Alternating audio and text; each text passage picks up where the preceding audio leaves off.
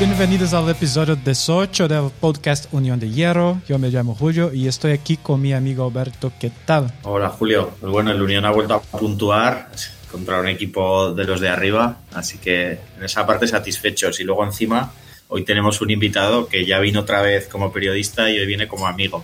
Así que a ver con qué nos sorprende hoy. Sí, estamos, estamos en familia, ¿vale? El comentarista de Win Sports y host del podcast Mejor que Viví, Carlos Alemán, ¿qué tal?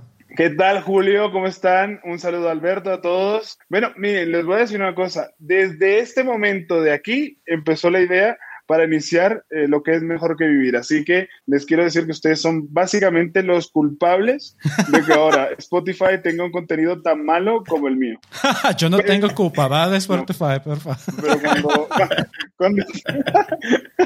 cuando, está Alberto mejora sustancialmente, pero normalmente la cosa a veces... Yo esto, esto lo tenemos que, que dejar guardado para cuando empiece a forrarse con su podcast, que nos pague un viaje a Colombia para darnos las gracias. Seguro. Seguro. Bueno, chicos, vamos a hablar del empate contra Mönchengladbach, 1 a 1 con goles de Knocke para los Eisern y Plea para los Potros. Alberto, ¿qué te pareció el partido? Bueno, en este podcast estamos acostumbrados a que vengan muchos invitados que no han visto el último partido de la Unión. Y este fin de semana me, tomé yo un descanso, que quedé con unos amigos y, y no lo vi, pero bueno, eh, ya ha quedado demostrado que no me puedo aislar al 100%, porque cuando metió el gol Noje, me llegó notificación de Google, me escribió hasta mi madre, me escribió un amigo, así que eh, me enteré al instante de que había metido el Unión. Y, bueno, luego he estado viendo el resumen, creo que el equipo estuvo bastante bien, tuvo sus ocasiones y, bueno, vuelve a la, línea que nos gusta de poder pelear contra los de arriba y sobre todo es interesante que ahora le vienen varios partidos contra gente de la parte baja, donde ya debería consolidar lo que es la permanencia al 100% y, y si puede volver a engancharse a, a los puestos europeos, a ver qué pasa. Y también interesante recuperar a, a jugadores importantes como Poyampalo, que volvió a jugar, Genner salió de titular y Kruse parece que ya está entrenando, así que dentro de poco lo tendremos también. Sí, yo veí un poco del partido y fue un, partido típico de la Unión, ¿vale? Eh, Carlos, ¿viste el partido? Sí, yo tuve la oportunidad de verlo, eh, sobre todo el primer tiempo. Me desconecté justo antes del gol de Plea y, y la verdad, nuevamente vi prácticamente los mismo, lo mismo que muestra el Unión Berlín durante toda la temporada, un equipo serio en defensa que cuando tiene la oportunidad de atacar, lo hace de buena manera, siempre al espacio. Y después, eh, la pelota quieta es un arma tremenda de la Unión Berlín. Creo que, eh, si no estoy mal, es el equipo al lado del Mönchengladbach, uno de los que más goles a balón quieto había marcado en toda la Bundesliga. Así que es mm. casi un penal, sin duda, eh, todos los lanzamientos cruzados que puede marcar Unión Berlín. Lo hablaba Marco Rose, que tenían que evitar a toda costa esos lanzamientos y al final, de esa forma es que llega nuevamente el gol. Así que eh, contento sobre todo porque era un rival al que le tenía muchísimas ganas, al Mönchengladbach. Creo que ese va siendo uno de esos rivales que, que lo quiero ganar sí o sí. Bueno, y tenemos que hablar que, que, que debutó Karius en Bundesliga con el Unión tras la lesión de Lute y veremos si, si la lesión fue solo un susto o será bajado durante varias semanas y tiene que jugar Carius. Sí, ¿verdad? Me preocupa un poco. Sí, yo también. Y el próximo partido es contra Mainz. Chicos, ¿cuáles son las expectativas? Alberto. Pues hombre, el Mainz, salvo el día del Leipzig que sorprendió a todo el mundo ganando, está siendo un equipo bastante flojo y aunque sea fuera de casa, yo creo que hay que intentar ganar, ya eh, dejarlo cao totalmente y aprovechar que ahora viene Mainz y luego Schalke, los dos últimos, para intentar sumar seis puntos y, volver a, pelear por, la parte de arriba. A mí me han tocado dos partidos del Mainz en esta temporada y los dos han sido victoria. El primero ante Freiburg, que tuvo un gran partido con Mateta, y después el segundo ante el Leipzig, que sin duda fue una de las sorpresas más grandes del torneo. Así que por primera vez espero que no me toque el partido del Mainz en esta temporada, a pesar de que sea contra la Unión Berlín. La verdad es que es un equipo que lo que yo he podido ver es un equipo muy limitado en la parte de arriba, que seguramente no va a generar mucho eh, al equipo, a Unión Berlín. Y, lo que sí me preocupa es ver eh, cómo, qué idea va a tener eh, Mainz durante el partido, ¿no? Porque supuestamente me imagino que va a ser un equipo replegado y ahí le podría costar un poquito más a la Unión. Sin embargo, bueno, hay que buscar los lanzamientos, hay que buscar esa estrategia, las ABP ofensivas, que le han sacado bastante provecho a la Unión. Yo creo que por ahí puede estar, con un gol a pelota quieta podría estar también, porque seguramente vamos a ver un equipo del Mainz muy replegado. Sí, yo creo que el partido de ida fue un poco así, ¿no? Que metió el Unión el primer gol y ellos ya se hundieron y acabó siendo una goleada.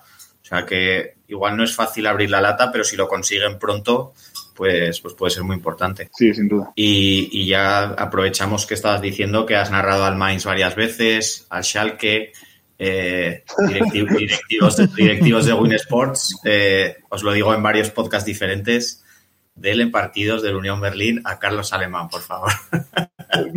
lo que pasa, me ha tocado, mira, el Schalke le he hecho bastante y creo que ahí la, influencia mía ha sido importante, sobre todo por ser unioner, porque no ha podido ganar el Schalke cuando yo estoy. Y me da un poco de pena, porque en realidad hay algunos momentos en que el Schalke juega mejor, pero tiene esa cruz clavada. Es muy difícil cuando un equipo está en ese, en ese bajo nivel, sobre todo en nivel de confianza, empezar a levantar. Y bueno, ojalá que me toque Schalke Unión, no para hundir al Schalke, pero sí para que gane Unión. Sí, nada, nuestro próximo objetivo es poder poner un gol cantado por ti del Unión en nuestro podcast. Bueno, no, no, no narro yo, ¿eh? Igual bueno, si quieres. Pues comentar el comentario, el comentario sobre el gol. Sí. si quieres, saco al narrador y digo, venga. Déjame.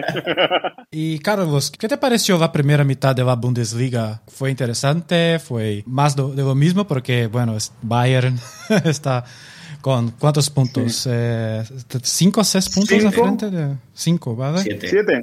Siete. Oh. Siete ya, hombre, ya me parece, Julio, que ya podremos eh, dictar sentencia ¿no? del campeonato. Siete puntos, Sí. quitarle siete puntos al Bayern va a ser muy complicado, más allá de que quede casi toda la, mitad, la media mitad de la temporada. Y, y, creo que también ha sido mucho por errores de los competidores, lo del Leipzig, que cae contra el Mainz, el, el Bayern, que es un equipo muy irregular durante todo el campeonato. Eh, la verdad, yo espero, el Dortmund, que es un desastre a pesar de los últimos resultados que ha tenido muy malos, eh, me parece que tampoco ha sido candidato al título. El Unión, que mira, el Unión se ha aprovechado de la irregularidad de todos los grandes para estar en la parte alta de la tabla. Así que eso me ha parecido muy interesante y, y, sobre todo el nivel, ¿no? El nivel de la Bundesliga es tremendo. Hoy, eh, precisamente, el último partido que hice fue Colonia ante el Arminia Bielefeld y me pareció un partido muy animado, con muchas jugadas, con tácticamente muy rico. Es decir, la Bundesliga es una, una liga, creo que no sé si está, no sé si es la mejor, pero pega en el palo si no. Sí, a ver, sobre todo que es una liga en la que los equipos no especulan, porque últimamente cualquier partido que me cruce en la tele de, de primera o de segunda división española parece que juegan al 0-0 y a ver si hay suerte de, de, meter un gol, sobre todo entre los equipos de mitad de tabla para abajo. Y en la Bundesliga es posible ver partidos entre equipos que se están jugando la vida y que queden 3-4 y, y, cosas así. Bueno, hoy 3-1 quedó el, el Colonia Arminia. Más sí. allá, más allá de que el Colonia no esté pasando por un buen momento, eh, porque creo que este es uno de sus ha ganado cuatro o cinco partidos en, en, la Bundesliga, se ha demostrado conceptos, sobre todo tácticos de funcionamiento colectivo, bastante interesantes. Una presión alta, o sea, te va mostrando para dónde va el fútbol, ¿no? Creo que la Bundesliga te va mostrando una tendencia para dónde va el fútbol que está ganando en este caso. Puede que no tenga los mejores intérpretes, pero después la misma tendencia tú la pones en otros lugares del mundo con intérpretes a lo mejor con una calidad individual superior y nos demuestra que ese es el camino a, a tomar, o sea, el camino del fútbol propositivo más allá del fútbol reactivo que en muchos lados vemos. Por ejemplo, la final de la Comebol Libertadores. Que pues realmente pues fue realmente lo que no está pasando en el mundo, ¿no? Y eso nos muestra como en Sudamérica en este momento creo que estamos no un paso, estamos muy lejos de lo que tiene que ver la táctica colectiva que muestran eh, equipos europeos, sobre todo en Alemania. Sí, se ve mucho con los entrenadores, ¿no? Ahora mismo, pues, Klopp en el Liverpool, Tuchel en el Chelsea, son un poco la referencia, ¿no? Y el fútbol quizás hace 10 años era más el estilo del Barça, de toque de balón y demás, pero creo que ahora se está imponiendo este estilo más Jürgen Klopp de salida rápida. Bueno, no sé si habéis visto un gol que ha metido el Liverpool hoy en una contra en dos toques, que es sí, increíble. Bueno, hoy el Arminia ha hecho un gol a tres toques también. Saca el portero, Klos, que es altísimo, que cabecea una nevera, la baja y en la anotación de, del venezolano Córdoba, puro juego directo. Bueno, y, y, Carlos, tenemos que hablar de que la semana que viene hay un Hertha Bayern, que si gana el Bayern y el, el Arminia saca un puntito, el Hertha se puede bueno... meter en puestos de promoción. ¿En serio? Ah. Bueno, bueno, bueno. Ah, sí, es verdad. Erta es décimo quinto con 17 puntos y Arminia está en décimo sexto con 17 puntos también. Oye, ¿dónde se ha metido eh, Sami Kedira? Nadie le avisó a Sami. Sami, mira la tabla, mira cómo está el tema, vente para otro lado. O sea, en realidad Kedira se mete en la boca del lobo. Sí, la verdad es que yo ya lo he vivido alguna vez esto de un equipo que que invierte mucho dinero para quedar arriba y cuando empieza a, ponerse en la parte baja no es fácil porque los jugadores no están preparados para, pues para remar e intentar sacar al equipo de esa situación y veremos qué pasa al final. A ver, eh, futbolísticamente son muy superiores a equipos como el Arminia, incluso el Colonia, pero ojo que se les puede complicar el tema. Sí, sí, sí, a mí me sorprendería. Yo escribí un tuit diciendo que una de las decepciones, creo que del mundo futbolístico en este 2020, 2021 ha sido el, el Hertha Berlín, porque para muchos era el equipo mejor reforzado de los terrenales de la Bundesliga, con Mateus Cuña, John Córdoba, eh, bueno, todo lo que trajo y al final peleando el descenso. Muy bien. Yo creo, a ver, tampoco lo digo a ciencia cierta, pero sí que les está influyendo algo que al Unión le esté yendo bien, porque es un equipo ellos estaban acostumbrados a ser el único equipo de Berlín y ahora ver a alguien que les está haciendo sombra, bueno, ya se vio en el derby que pusieron muchas banderas por toda la ciudad como para un poco reafirmarse y esto, y veremos qué pasa en los próximos años. Porque incluso es muy gracioso que su eslogan es el futuro pertenece a Berlín, porque para ellos Berlín eran ellos y ahora están viendo que hay vida más allá. Sí, sí, sí, sí, totalmente de acuerdo. Bueno, Carlos, queremos conocerte un poquito más. Ya sabemos cómo te hiciste del Unión, que eres ahora mismo el, uno de los periodistas en español que más eh, está dando a eh. conocer el, el, Unión por el mundo. Tenemos ya a Gerd Benzel para el mercado brasileño ahí en OneFootball, a Carlos en Winsport y poco a poco vamos metiendo infiltrados en, las televisiones ¿eh? para que den a conocer al, club. Es como quieres ser tu propio jefe, únete al Unión Berlín. pero, pero vamos a ir un, paso más atrás y, cuéntanos cómo entraste en este mundo tan maravilloso del periodismo deportivo. Incluso tienes ahí unos años que has vivido en, España. Ilústranos. bueno, todo, todo arranca en. Bueno, yo arranqué en una cadena de radio aquí que se llama Radio Caracol, que es bueno, una de las más conocidas en Colombia. Arranqué de becario, de practicante. Y viendo, a ver, a mí siempre me interesó mucho el tema de, de aprender idiomas, de poder eh, conectarme con el mundo. Entonces, eh, primero yo fui... El catalán querías aprender, ¿no? El catalán. bueno, el catalán fue después. Se fue el ah, último que he aprendido. Pero eh, arranqué, claro, arranqué en la radio. Bueno, también tenía cuestiones familiares cercanas al catalán y tal. Pero arranqué en la radio y, al darse cuenta de ellos que era en Brasil, eh, yo había tenido, antes de empezar eh, mi carrera como periodista en la universidad, yo, a ver, me iba a Brasil en vacaciones a estudiar, a estudiar portugués, eso decía yo. Pero, claro, aprendí el, el, portugués da Rua. Entonces, eh, iba mucho, iba mucho a, Río de Janeiro. Entonces, eh, mis papás, mis padres me metían en academias de, de portugués, pero en realidad a ver, esto es un descubrimiento, padres, ese dinero.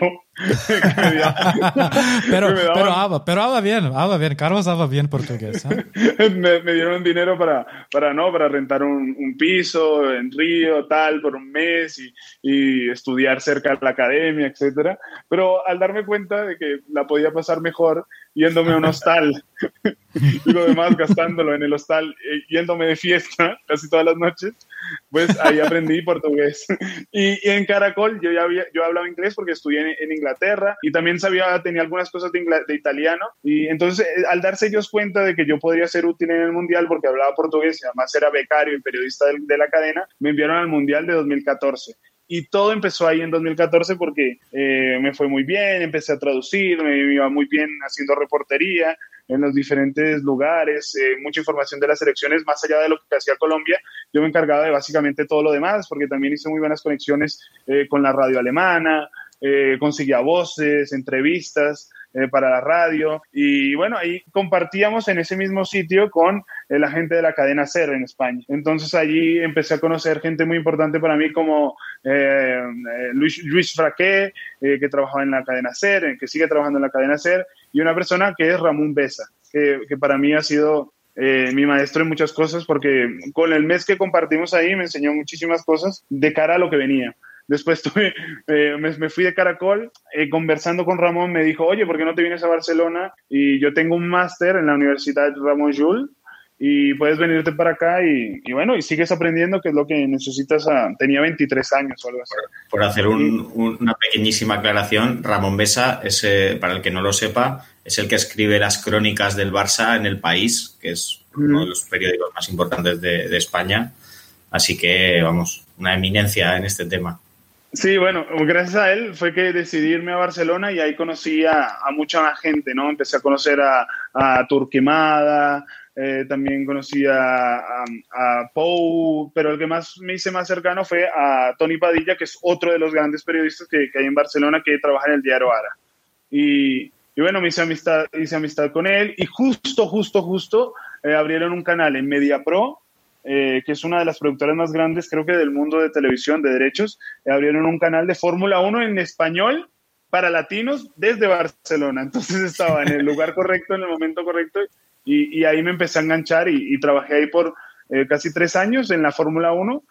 Y bueno, después decidí volver a Colombia, pero desde ahí empezó, desde, desde tomar la decisión. Creo que todo, todo ha sido una suerte increíble he tenido mucha suerte, pero todo tomó, empezó desde la decisión de decirle a mis padres, todo está bien, tengo un apartamento para mí solo en Río, cuando era mentira, y estaba en un hostal. O sea, desde esa mala decisión, entre comillas, todo empezó a cambiar y ahí, bueno, ahí arranqué. Esa fue mi historia. Y bueno, ahora estoy en, en Win y, todo va, es diferente, pero, pero es básicamente desde eso, desde lo que podía parecer una decisión inmadura, que lo fue, eh, pues al final salió, salió todo bien. Increíble. Pues sí, y ahora eh, algunas de esas personas que conociste son colaboradores habituales tuyos en bueno el podcast que hemos hablado antes, ¿no? Mejor que vivir, que mezcla ¿eh? dos temas. Ahora vamos a poner un cartelito de eh, promoción, publicidad, para que, no pagada. para que lo quiera escuchar y eso, que, que, nos podemos encontrar ahí, aparte de algunas veces que salgo yo.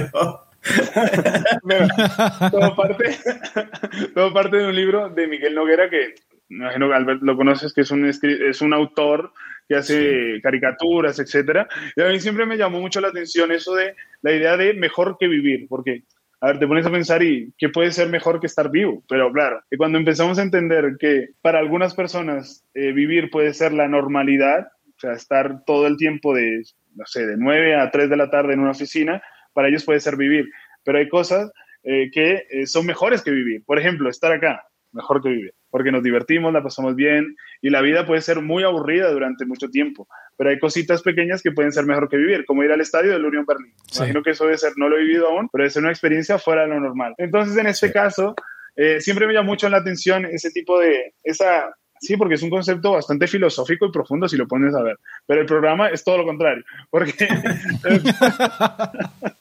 El programa, bueno, lo empecé también pensando con un cómico en, en, España que se llama Ismael Juárez, que con él hacemos una de las partes más recurrentes del podcast, que es básicamente nos sentamos los dos, él desde Madrid y yo desde aquí, a hablar de cualquier cosa. Entonces, eh, tenemos varias secciones del podcast y esa es una de ellas que puede ser la más light, ¿no? La más, intentamos eh, hacer un poco de comedia, pero también eh, tenemos otras cosas mucho más serias, como por ejemplo cuando me siento con el señor Alberto, que hablamos de eh, el fútbol, pero lo que está fuera del fútbol. Entonces, que eso nos interesa mucho, por ejemplo, mezclar lo que es la historia, la vida misma con el fútbol y explicar cosas por, mediante el fútbol de la historia, que eso siempre me ha parecido muy interesante. Por eso hemos tenido a Tony Padilla, bueno, está Alberto, Marc, Marc Navarro, etc. Y también tengo una con un entrenador que me, nos sirve para entender eh, las cosas dentro del juego como tal. Entonces es un entrenador que me va contando eh, distintos conceptos tácticos y también se los va contando a la gente.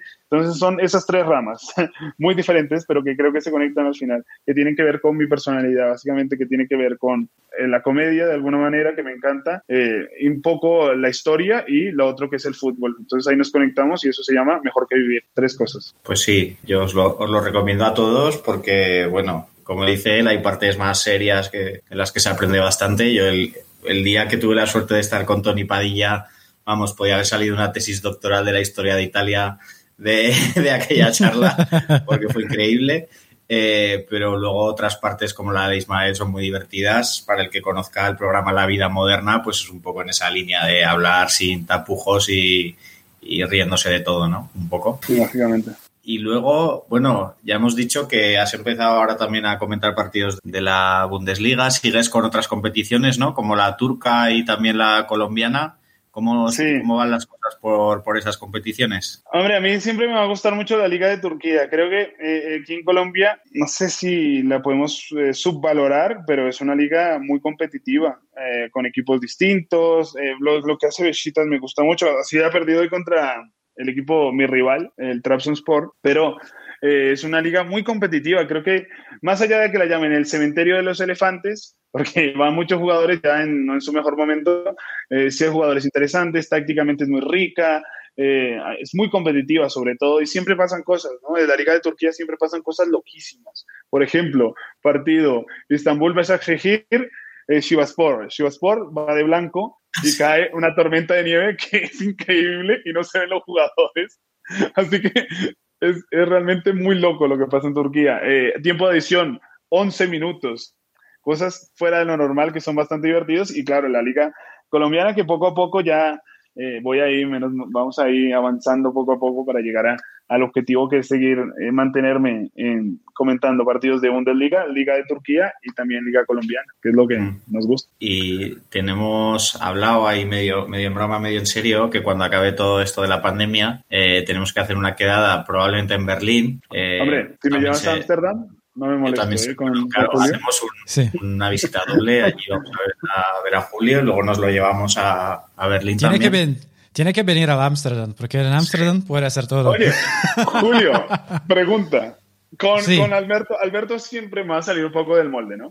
Alberto siempre nos recomienda un bar de Berlín. Entonces ya hemos tenido varios, pero a ver, entonces, ¿cuál es la recomendación así, a quemarropa? Un bar en Ámsterdam o algo En Ámsterdam. Yo, yo, cuando, yo luego digo uno, a ver si no, si no coincide con el de Julio. Hay una, bueno, es una discoteca que se llama Paradiso y que está dentro ah. de una iglesia. Ah, no. Eso es muy, muy pop. sí, a ver, es, más, es como lo más conocido. Pero bueno, ahora, ahora Julio dice el underground. Eso, eso, la, el barro, es mi favorito. El barro rojo, pero bueno, te, eh, me gusta, me gusta la cerveza, ¿vale? Entonces, eh, tiene una cervecería que se llama Butcher Tears. Entonces, es muy, es, es, es, muy loco. Entonces, es, es, mi recomendación para Amsterdam. Pero tam claro. también tienes los coffee shops que vamos a comprar café, ¿vale? Sí, sí, sí, por favor. Si no hay café, me, me voy. Sí. Pero... No vengan con esas cosas modernas. Sí, pues... en Berlín eh, vamos a Rote Rose, ¿vale, Alberto? Sí, el Rote Rose es una historia, ya te tengo que contar más en profundidad un día, Carlos. El Bergheim eh, yo lo veo cada vez más difícil. Sí, el está difícil. Pues yo, aprovechando esto, también había pensado una historia para contarte de Berlín, que seguro que te, que te hace gracia. Eh, en Berlín, como en muchas otras ciudades, hay lo que llaman el pub crawl, que tú pagas un dinero y un guía te lleva por distintos bares, acabas sí. en una discoteca.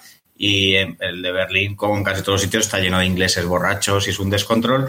Pero hay otro que es similar, que se llama el anti-pub crawl, que yo lo he hecho una vez. Y te te quedas en un sitio. No, no, no, te, te llevan como a, a sitios por decirlo así, menos comerciales, muy alternativos, pero llega un momento que parece que es un zoo, porque te meten en un bar gótico donde está todo el mundo vestido igual, no sé qué, y un grupito de 20 personas en una esquina mirando allí y no sabes, no sabes quién, quién está dentro de la jaula en este zoo, si los del bar o los que han entrado, porque los dos grupos se quedan mirándose entre ellos y es una situación bastante absurda. Me gusta, porque y... claro, los pop pros siempre son decepcionantes. O sea, terminas borracho porque una cosa te lleva, una cerveza te lleva a la otra, pero sí. decepcionantes siempre son. Pues el anti-pub crawl yo creo que es más deprimente todavía, pero ahí está la diversión, que entras a un sitio y dices, ¿qué hago yo aquí? No pinto nada. pero, pero, bueno, es curioso. Lo compro, lo compro, lo compro. Ay, pues sí. Entonces, chicos, ¿algo más? Hombre, creo que estamos servidos, yo creo. Sí, sí, estamos servidos. Cuando quieran, ¿eh? Aquí. Sí, no, esto, como va a ir creciendo la, la comunidad de la Unión en Colombia, pues cada cierto tiempo tenemos que, que, llamarte para que nos cuentes actualizaciones del tema. Bueno, yo, yo me comprometo a ser el evangelizador de la Unión Berlín en Colombia. Creo que ya... Ya nos has dicho que hay varios, ¿eh? hay varios de tus compañeros ¿no? que, que ya empiezan a ser seguidores de la Unión compañeros Sí, de sí, la sí. tele. Hay algunos que se han hecho de, de alerta solo para ir en contra mía, lo cual me encanta. Pero sí, poco a poco vamos a ir evangelizando, trayendo más gente a la Unión Berlín y subiendo esos números de Twitter porque México, te tengo en la mira. Te tengo en la mira, México. Sí, el otro día compartí el porcentaje de seguidores por país y Colombia está cuarto, pero tiene ahí a, a México con opciones de superar.